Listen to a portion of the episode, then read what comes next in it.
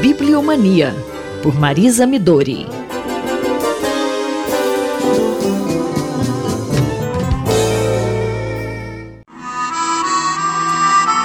Bom dia, Simone. Bom dia, ouvintes da Rádio USP. Começamos o nosso programa com música, porque eu estou em Paris e após algumas caminhadas pelo Cartier Latin, eu tenho algumas notícias a dar sobre as livrarias. O Cartier Latin, o quarteirão, o bairro latino de Paris, entre outras coisas, não é? Ou principalmente característica de ser o bairro universitário, isso desde o final da Idade Média. O bairro onde se uniram os primeiros editores e os primeiros livreiros. Então a relação do bairro latino com os livros é muito forte. E foi por esse motivo que eu devo dizer que fiquei muito preocupada com o fechamento de algumas livrarias daquela localidade. Bem, a imprensa já havia anunciado o fechamento da tradicional livraria da PUF, a Presse Universitaire de France. É verdade que a livraria havia mudado muito em relação aos seus traços originais, ou seja, há muito tempo ela não ficava mais na prestigiosa Praça da Sorbonne e, ainda que muito próxima, a arquitetura e o funcionamento daquela que era a atual livraria da PUF me parecia bastante experimental. O que, que eu quero dizer com isso? Era uma loja pequena, decorada com alguns neons, onde era possível imprimir na hora os livros encomendados, ou seja, uma autêntica livraria editora sob demanda. Caminhando um pouco mais, eu pude perceber que outras livrarias também fecharam e deixaram seus recadinhos na porta.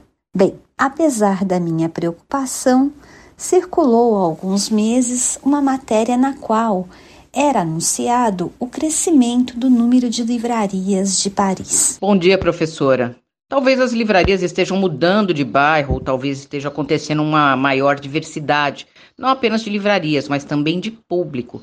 Por isso elas estão mudando de lugar. É possível, e essa hipótese ela é muito boa e ela até se apresenta como um alento porque de fato a cultura do impresso tem hoje em Paris um lugar central. E o que acontece de tão especial nesta prestigiosa biblioteca francesa? E eu me refiro à mais recente exposição organizada pela Biblioteca Nacional da França, que tem por título justamente Imprimir, ou talvez numa tradução mais fiel ao espírito da exposição, que foi inaugurada no dia 12 de abril e que fica aberta até o dia 16 de julho, imprima ou faça-se imprimir, porque é este o gesto com uma enorme exclamação. O título por si só nos faz refletir sobre as intenções que teriam motivado as curadoras Nathalie Coy e Caroline Fronda a escolher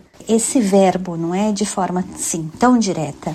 Evidentemente se trata de uma palavra e, mais do que uma palavra, um gesto relacionado à arte da impressão. E nesse ponto é bom lembrar que o subtítulo da exposição é justamente A Europa de Gutenberg.